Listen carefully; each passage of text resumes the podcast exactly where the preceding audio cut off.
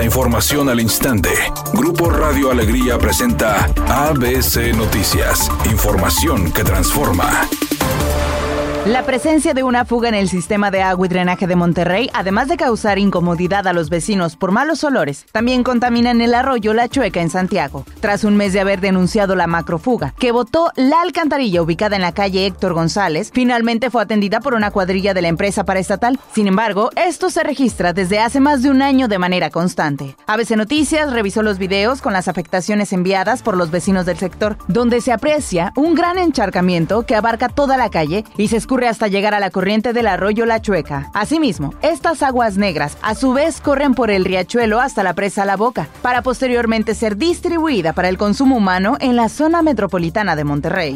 En lo que va del mes, la Secretaría de Salud Federal informó que ya van 93 fallecidos debido al aumento de la temperatura en el estado de Nuevo León, ya que en la semana 28 del 2023 se reportó un aumento de 12 muertes por dicha causa. En ese sentido, de acuerdo con la dependencia, hasta ahora a nivel nacional se tiene el registro de 211 muertes por calor. Las defunciones de la entidad corresponden al 44.7% de la cifra total en todo el país. Con estos datos, Nuevo León se posiciona como el estado número uno, con más fallecidos debido al alza de las temperaturas. Un juez federal con sede en Cancún, Quintana Roo, dictó auto de formal prisión en contra del exdirector de la Policía Judicial de Puebla, Adolfo Caram Beltrán, quien será juzgado por la presunta comisión del delito de tortura en agravio de la periodista Lidia Cacho. Por lo anterior, se decretó la apertura del procedimiento ordinario y le fue impuesta la medida cautelar de prisión preventiva por riesgo a que se dé a la fuga. Cabe recordar que el exgobernador Mario Marín Torres, alias el Gober Precioso, instruyó a Adolfo Caram para que torturara a Lidia Cacho por publicar el libro denominado Los demonios del Edén, el poder detrás de la pornografía infantil. En ese documento, Lidia Cacho denuncia al exgobernador Mario Torres y a otros políticos de renombre de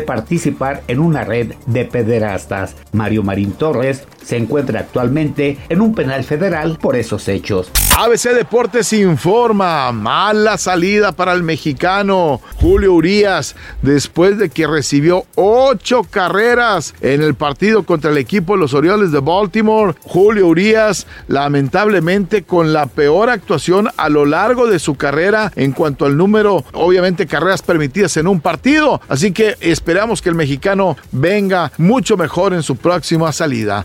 El cineasta mexicano Luis Estrada recibirá un homenaje como parte de las actividades del Festival Internacional de Cine de Guanajuato, que comienza hoy y se extiende hasta el 31 de julio. El realizador de películas como El Infierno recibirá su homenaje mañana en el Teatro del Bicentenario y el sábado ofrecerá una conferencia magistral para hablar de su carrera y de su forma de crear películas.